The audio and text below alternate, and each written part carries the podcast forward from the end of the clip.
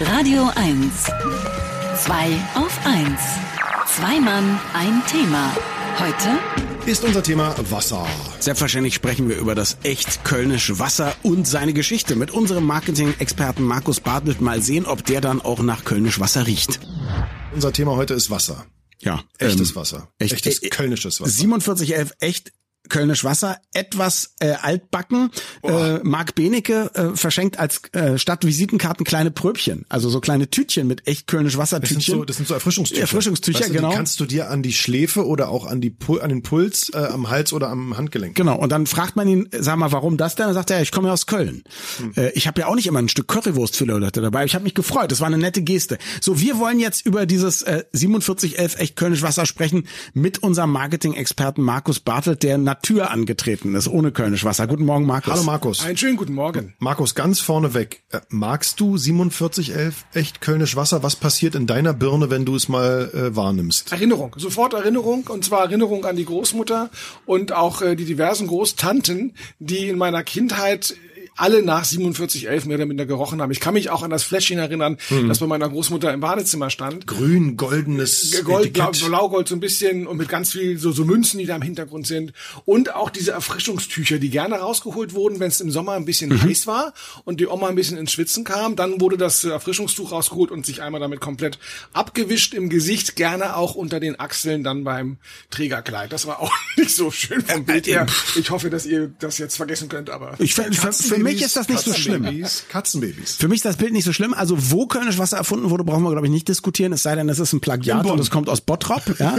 Aber ähm, wer hat's denn erfunden und wann? Das ist eine äußerst spannende Geschichte. Ähm, es ging los im Ende des 16. Jahrhunderts, weil ihr müsst euch vorstellen, ähm, Sven, tut mir leid für dich jetzt, ähm, olfaktorische Belästigung, aber es hat damals unglaublich gestunken in den Städten. Klar. Die Leute haben sich nicht gewaschen, auch der Adel hat sich nicht gewaschen, weil man dachte, das ist unhygienisch. Wenn, hat man Parfum und Puder draufgehauen. Zum Beispiel. Aber auch das haben die wenigsten gemacht. Äh, Unrat, alles, was man hatte, auch das im Nachttopf wurde einfach auf die Straße gekippt. Keine Kanalisation. Also es hat gestunken zum Gott erbarmen. Das können wir uns, glaube ich, gar nicht vorstellen. Es gab einen Parfümeur, den äh, Johann Maria ähm, Farina und äh, der wollte ein Parfum entwickeln, das eben diesen Gestank übertüncht, ganz einfach und hat da rumexperimentiert und hat dann tatsächlich als erster ähm, zu Beginn des 18. Jahrhunderts echt kölnisch Wasser äh, zusammen destilliert und auch als Parfum auf den Markt gebracht. Hat er es auch schon so genannt? Echt er kölnisch Wasser? Er hat es Farinas echt äh, Original Eau de Cologne genannt. Aha, Also okay. tatsächlich so und das, das Spannende ist, er war extrem erfolgreich damit. Seit 1709 hat er das nur noch hergestellt.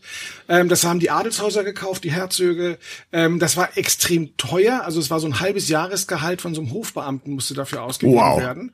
Und es war eng an seinen Namen gebunden, also Farina. Und dann spulen wir mal so ein bisschen vor, Ende des 18. Jahrhunderts gab es einen Kölner Geschäftsmann in Wilhelmühles und der war ganz clever und sagte, Mensch, wenn der so viel Geld damit verdient, dann möchte ich auch ein bisschen Geld davon abhaben und ähm, hat sein eigenes Eau de Cologne gemacht. Da der aber wusste, dass der Erfolg an dem Namen Farina hängt, hat er sich überlegt, wie komme ich denn jetzt dazu, dass ich unter seinem Namen mein Parfum verkaufen kann, damit ich auch so viel Geld dafür verlangen kann. Und er hat dann eine Legende entwickelt, dass ähm, zu seiner Hochzeit ein Mönch als Hochzeitsgast da war und der hat ihm das Geheimrezept für dieses Aqua Mirabilis, für dieses Wunderwasser geschenkt. Und dieser Mönch hieß zufälligerweise auch Farina. Und deswegen nannte er sein Eau de Cologne auch Farina.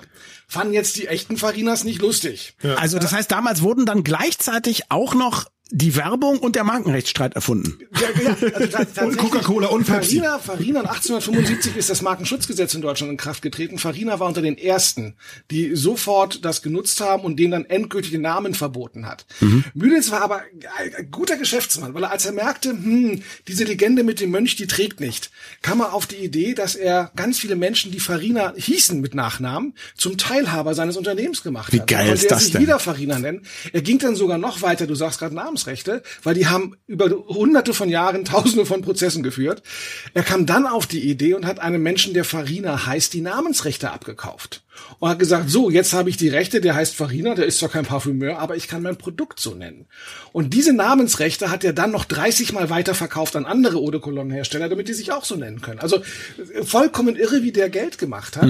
Und das Produkt, und das ist das Spannende, das Produkt riecht ganz anders. Das sind zwei unterschiedliche Gerüche. Also 4711 ist viel minziger als das andere.